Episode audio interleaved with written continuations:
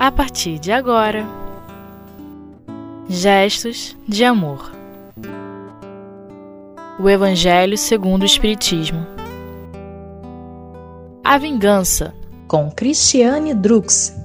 Olá, meus amigos. Eu sou Cristiane Drux e é com muito prazer que estamos mais mais um momento juntos aqui no espiritismo.net, tendo a oportunidade de um estudo sobre o capítulo 12 do Evangelho segundo o Espiritismo, Amai os vossos inimigos, no item 9, que vai nos falar sobre a vingança. Então, o objeto do nosso estudo de hoje, repetindo, é o capítulo 12, título Amai os vossos inimigos, no item 9, Instruções dos Espíritos que vai nos falar sobre a vingança. A mensagem ela foi recebida em Paris, 1862, ditada por Jules Olivier. Começa assim: A vingança é um dos últimos resíduos dos costumes bárbaros que tendem a desaparecer dentre os homens.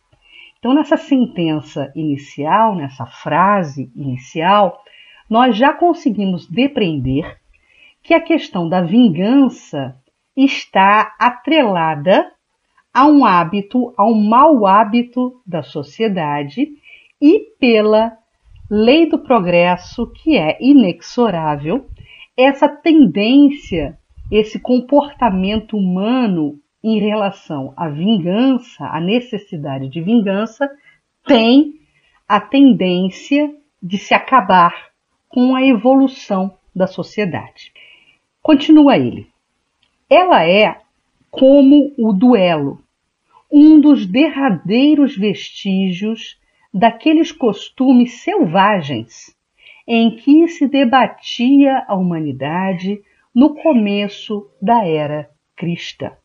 Então ele também faz referência ao duelo, que era uma forma que aquele, que aquela comunidade, que aquela sociedade do começo da era cristã elegia, era um recurso que aquela sociedade elegia para o famoso ajuste de contas, um processo para se buscar e para se alcançar a justiça mas o duelo já caiu em desuso e a tendência é que esse processo que é, incensava o duelo, que alimentava o duelo, que é exatamente esse processo, esse desejo de vingança, tenda a desaparecer com a evolução da sociedade e a evolução do próprio homem, claramente.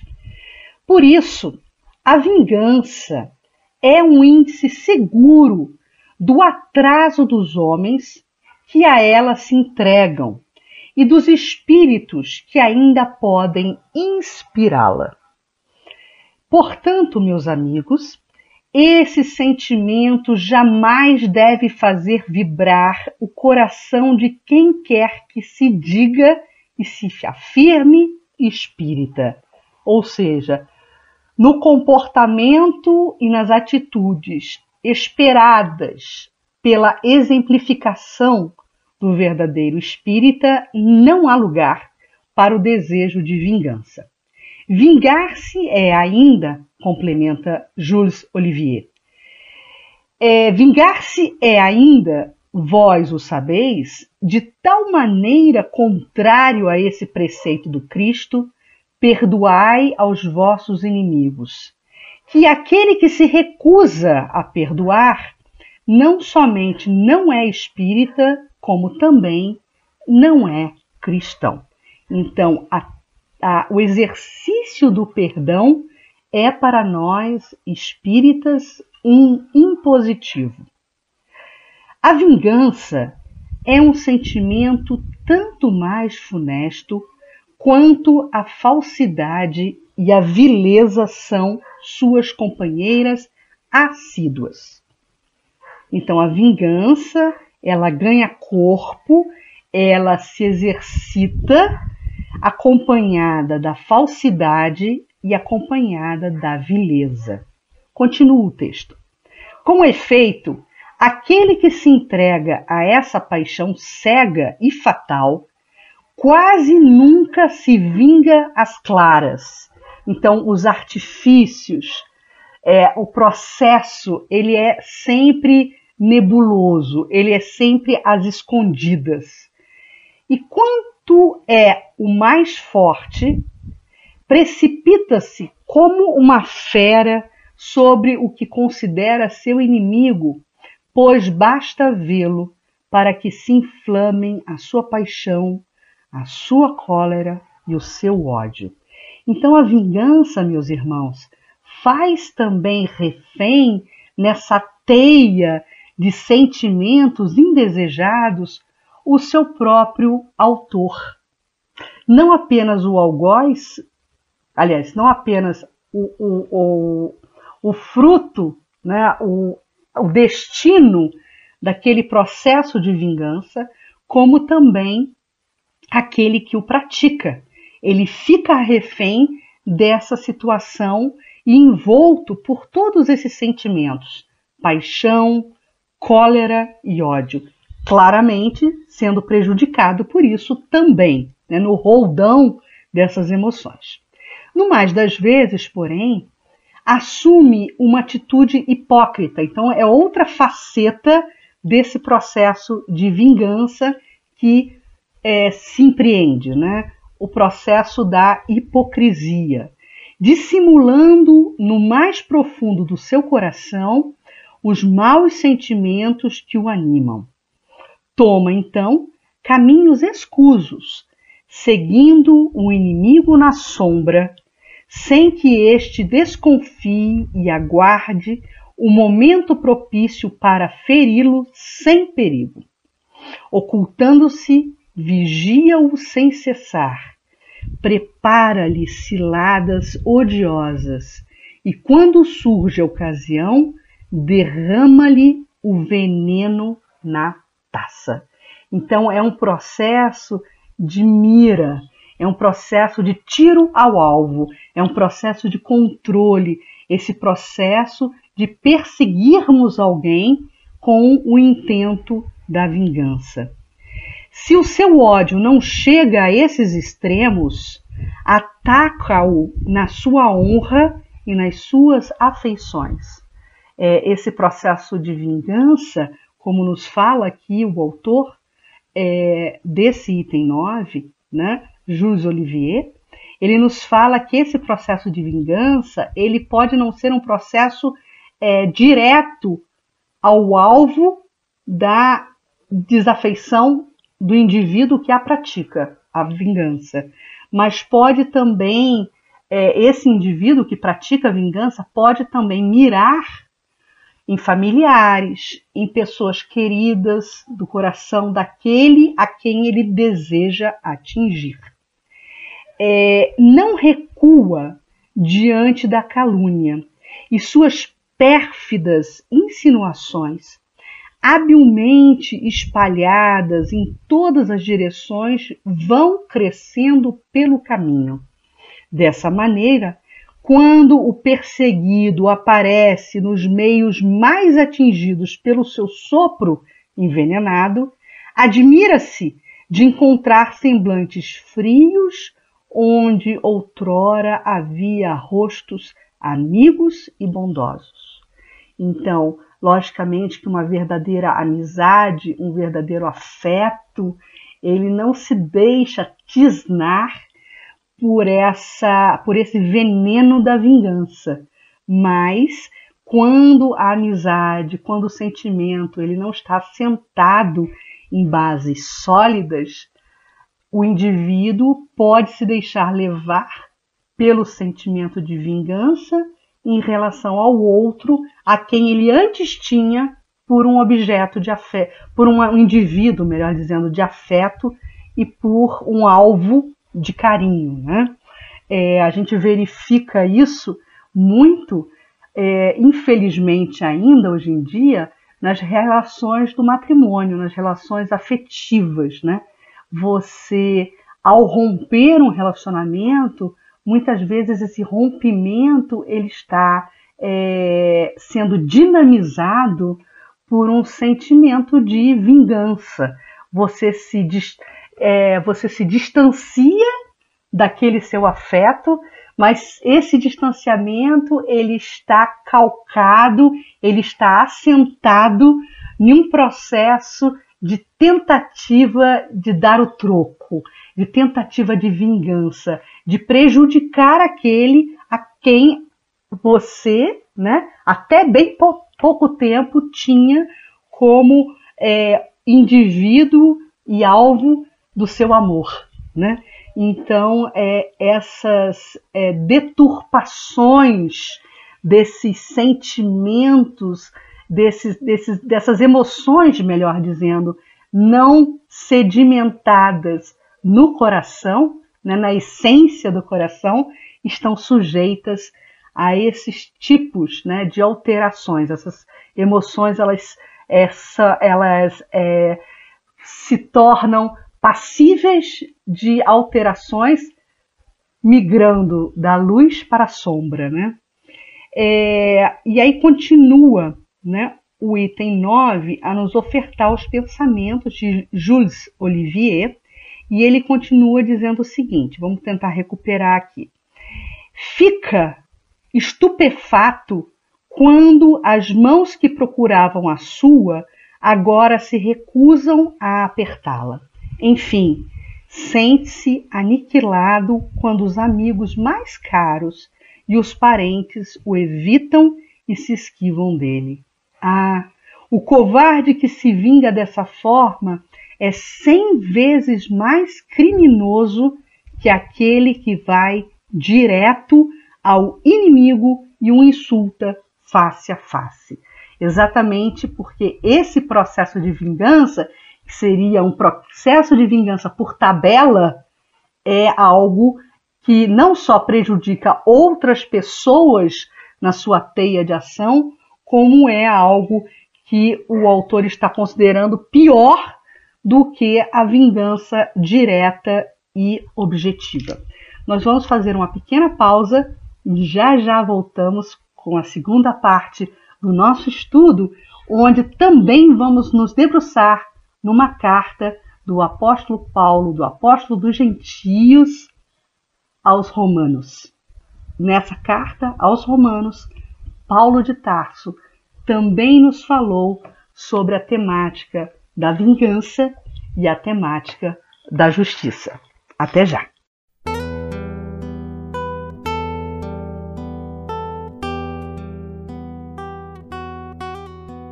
Gestos de amor o Evangelho segundo o Espiritismo.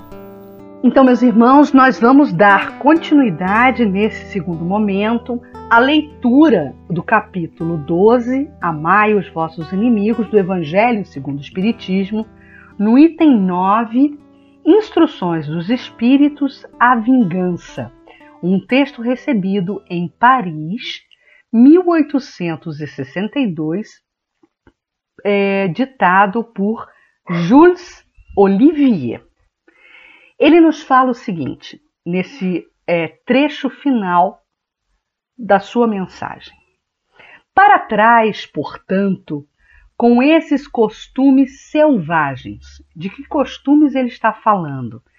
Da vingança, do duelo, da prática do ódio, da necessidade do revide.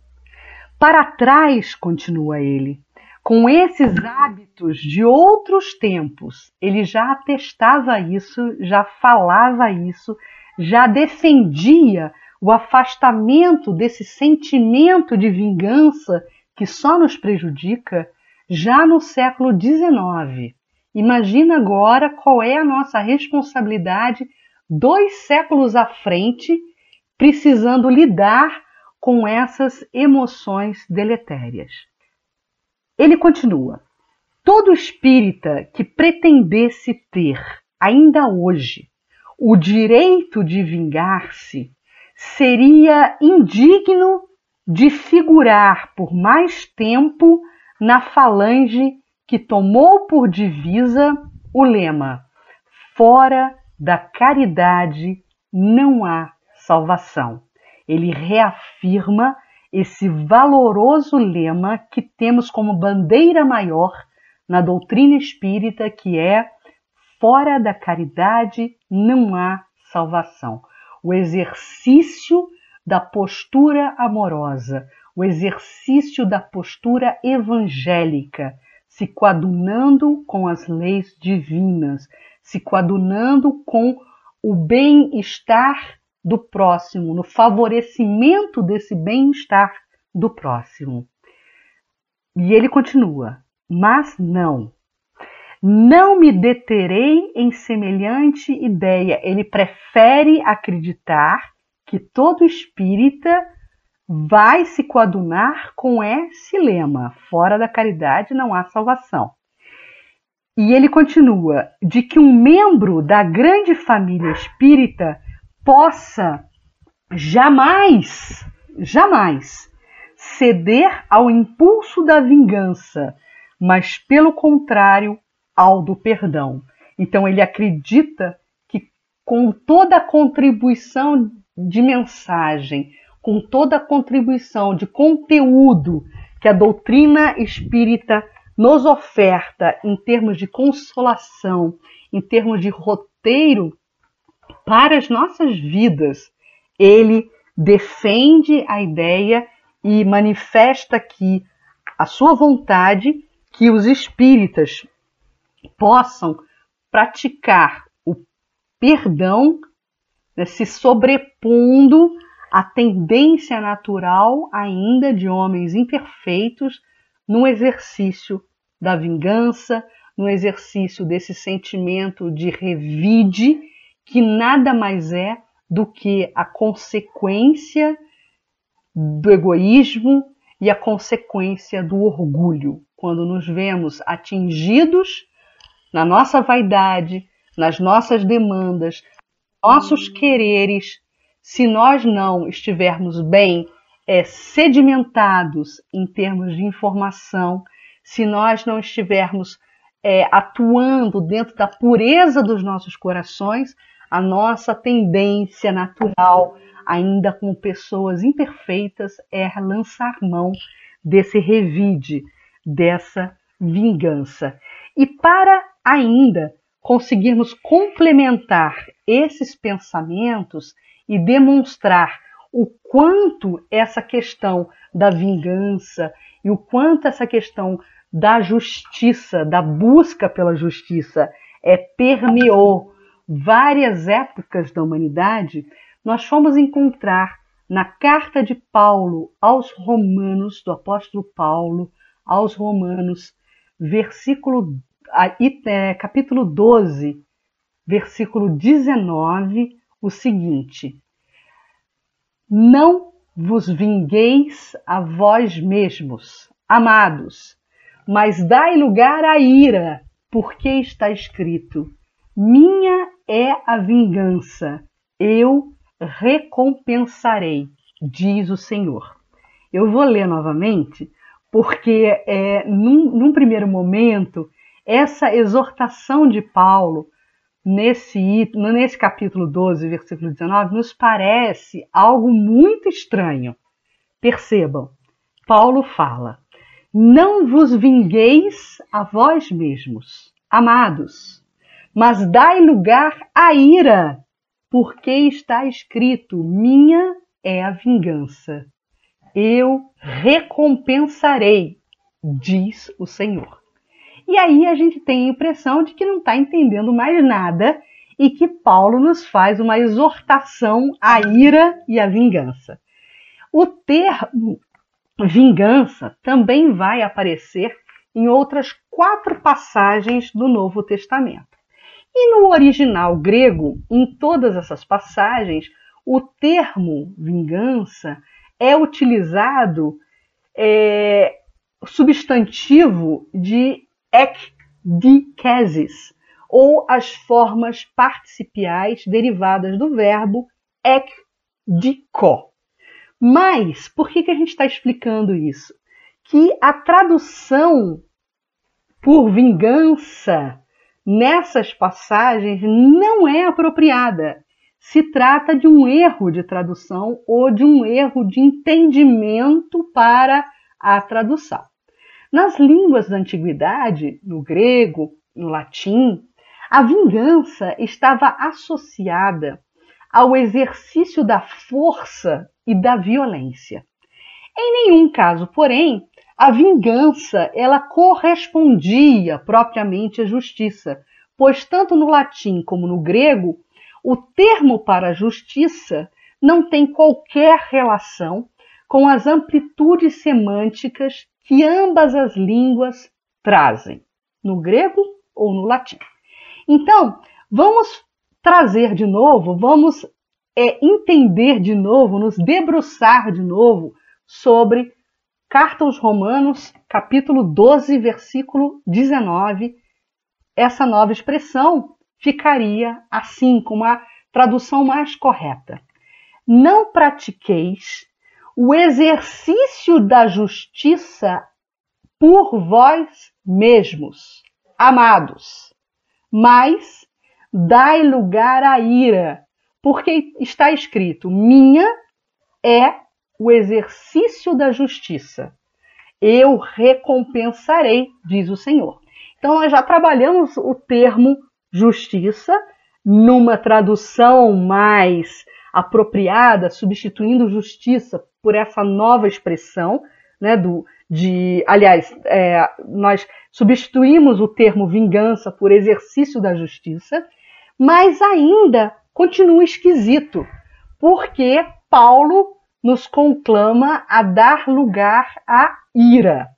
E cabe aqui um comentário né, justamente sobre esse termo ira, pois, ainda que mudemos vingança por exercício da justiça, esse termo ira ainda assim contradiz um possível pensamento cristão de Paulo. Essa é uma tradução do termo orge, que significa ira né? Mas também pode significar disposição natural. Orge, em grego, ira, mas que também pode significar disposição natural. O trecho citado, ele não fala, portanto, na minha opinião, explicitamente de violência, mas de disposição natural. Esse conceito de violência é contraposto à disposição natural, pode ter sua origem também, pode vir também de Aristóteles, né, um grande pensador grego da antiguidade, que em Decaelo, primeiro, oito, distinguia movimento segundo a natureza e movimento segundo a violência. Dizia Aristóteles: todas as coisas, pois, estacionam ou se movem de acordo, respectivamente, com a natureza e com a violência. Isso quer dizer que a natureza possui seu mecanismo intrínseco de equilíbrio. E se nos restringirmos não só à ordem do plano material, enquanto criação divina, a matéria, né, criada por Deus, no entendimento que Aristóteles também nos traz, mas se nós entendermos e estendermos esse entendimento também à ordem do plano espiritual, enquanto criação divina, né, os três elementos básicos do universo, Deus, Espírito e Matéria, é de se imaginar se não há um mecanismo intrínseco de ajuste e de equilíbrio espiritual que podemos chamar de justiça divina, e de se perguntar se esse movimento de execução da justiça por parte do homem, com o intuito de punir o transgressor, não se contrapõe a esse exercício da justiça divina. Né?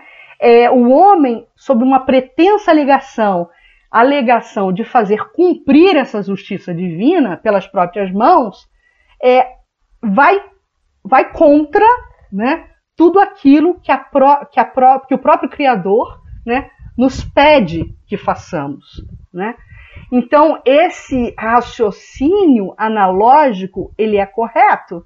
Então, a vingança é um movimento de violência contra a ordem natural desse plano espiritual, das leis espirituais que norteiam né, a todos nós, das leis divinas.